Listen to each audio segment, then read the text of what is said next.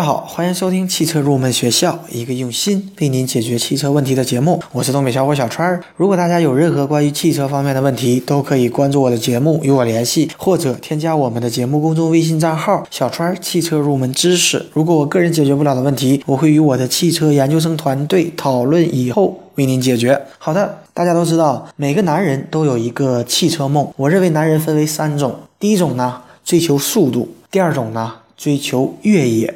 第三种人呢，他追求的是速度和越野。正是因为这一点，SUV 在中国的市场异常的火爆，这也使得像宾利这样之前从来不设计和生产 SUV 的汽车厂商也按耐不住了。大家都知道，二零一五年法兰克福车展还在如火如荼的进行当中，宾利品牌的首款 SUV 车型，也是市场上罕见的超豪华 SUV 车型天悦，受到了人们的关注。预计将于二零一六年初在中国的市场进行发售。但根据报道，全球的富豪已经将缤越上市第一年能够生产的车辆全部预定完毕。这款宾利呢，搭载的是6.0排量 W12 双涡轮增压发动机，百公里加速只需要4.1秒，最高车速呢能达到301千米每小时。数据呢也使得它成为了目前极速最高的 SUV 车型。那么今天这期节目呢，我们就来谈一谈买 SUV 玩越野要懂的差速器和差速锁的原理。大家知道，SUV 车型除了有着相对较大的储物空间和乘坐的空间以外，良好的通过性能也是它吸引人的一个地方。但很多人误以为 SUV 只要有四轮驱动系统可以去越野了，但其实决定一辆车通过能力的因素，除了有驱动系统和轮胎以外，还有一个重要的装置就。就是差速器和差速锁。首先呢，给大家讲一下差速器。差速器这个从汽车诞生不久就已经有了的产物，它已经存在了百年之久。而在最初呢，差速器存在的唯一的意义就是让汽车能够正常的转弯。由于在转弯时，大家都知道内侧车轮和外侧车轮它要走过的距离是不同的，那么外侧车轮要走过的距离更远，所以内侧车轮和外侧车轮它的速度是不同。的，如果没有差速器，而像以前我们看到的马车一样，直接用一根轴连接两个车轮，那么由于外侧车轮它的轮速要比内侧车轮的速度快，所以呢，就会使得内侧的车轮产生滑动。那么这样呢，会对我们的内侧车轮产生剧烈的磨损，而且车轮滑动时不仅加剧轮胎的磨损，而且会增加功率和燃料的消耗，还会使得我们车的转向变得困难，而且制动性能也变差。那么为了使车辆尽可能不发生滑动，在结构上必须保证各个车轮可以以不同的速度进行转动，而差速器呢，正具有这个功能。大家也可以从字面上来进行理解，差速。器就是可以使得两个车轮以不同速度进行转动的装置。那么差速器它根据位置的不同，分别有前桥差速器、后桥差速器和中央差速器。如果是装置在两个前轮之间的差速器，就是前桥差速器；而装在两个后轮之间的差速器，就是后桥差速器。另外，如果装置在四轮驱动汽车的中间的传动轴上，它用来调节前轮和后轮之间的转速，则把它称为中央差速器。但是大家知道，由于差速器它允许车轮以不同的转速。转动，所以呢，在泥泞的路面，当一个车轮打滑时，动力全部消耗在飞快转动的打滑车轮上，而其他的车轮呢，会失去一些动力，因为发动机还是会源源不断的把动力输送给打滑的车轮，而。这一部分动力呢就被打滑给浪费掉了。举一个例子，在冬天呢，大家经常会遇到一个车轮陷入雪中，不停的打滑，而另一个车轮呢虽然在地面上，但车子仍然不能够脱困，因为很多的动力浪费在了打滑的这个车轮上。于是呢，人们就发明了差速锁。如果有了差速锁，结果就完全不一样了。一旦有轮子空转或打滑，差速锁就会介入将其锁死，这样呢，发动机的动力。更多的传递给与地面有接触的车轮，这样呢就不会发生原地打转的一个现象了。而且呢，由于动力更多的传递给与地面有接触的车轮，所以它也可以成功的帮助我们的车子脱困。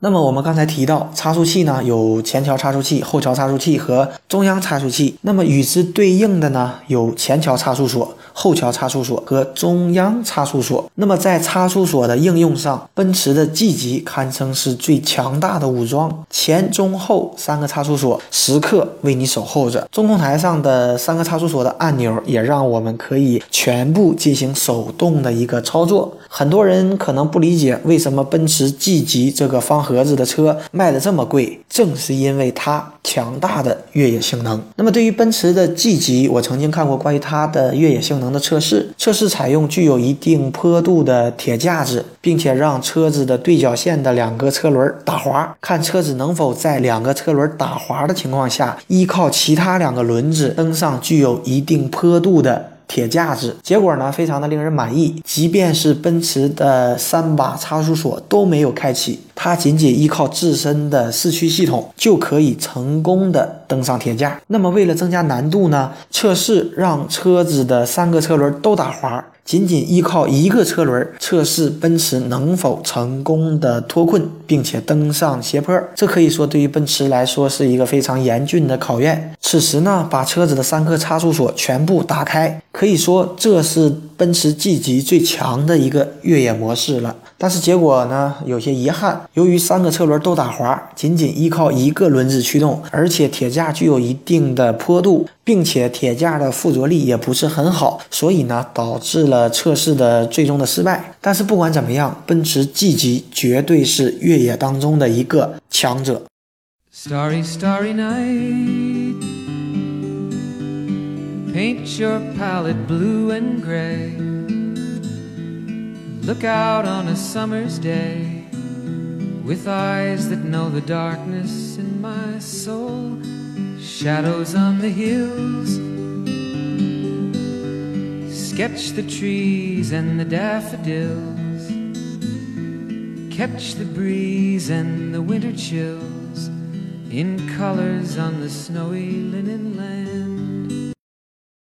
好的，下面我们进入网友问答的环节。 第一位网友呢，他问到，可不可以简单的介绍一下法兰克福车展？实际上，大家知道，德国呢是世界最早举办国际车展的国家。法兰克福车展前身为柏林车展，创办于1897年，而1951年开始移到法兰克福进行举办，轿车和商用车轮换着展出。另外呢，法兰克福车展是世界规模最大的车展，它有着汽车奥运会之称。每两年举办一次的法兰克福车展，一般在九月份的中旬进行开展。为期两周左右。由于法兰克福它地处德国，所以唱主角的自然是德国企业。这似乎与底特律车展和东京车展的地域性车展同出一辙。那么德国呢，是现代汽车的发源地，也是奔驰、大众、宝马等大牌公司的一个老家。所以呢，法兰克福车展正是他们一展身手的一个好机会。好的。第二位网友呢，他问到了什么是开门警示系统。我相信大家一定有过这样的经历：停好车位以后，我们刚要打开车门，被后面呼啸而来的车辆吓一大跳。这并不是开玩笑，这是一个非常危险的动作，很多人间的惨剧呢就发生在这一瞬间。那么奥迪为了尽可能的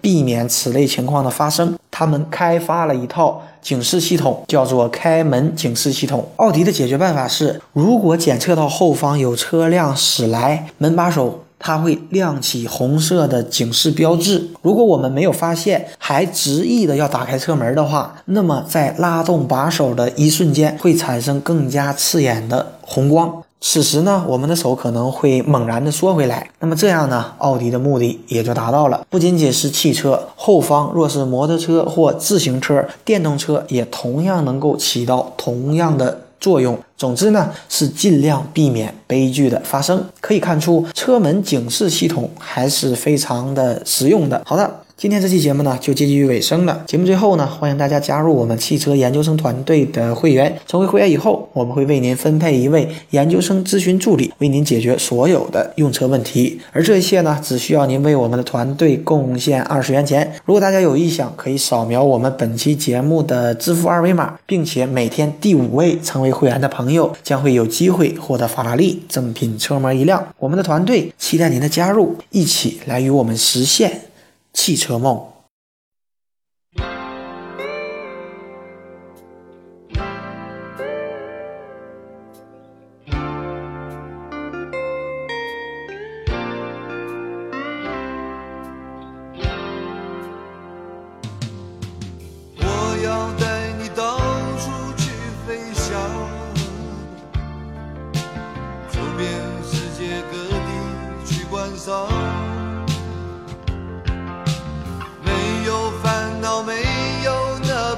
让自由自在身心多开朗忘掉痛苦忘掉那地方。我们一起启程去流浪。虽然没有华夏美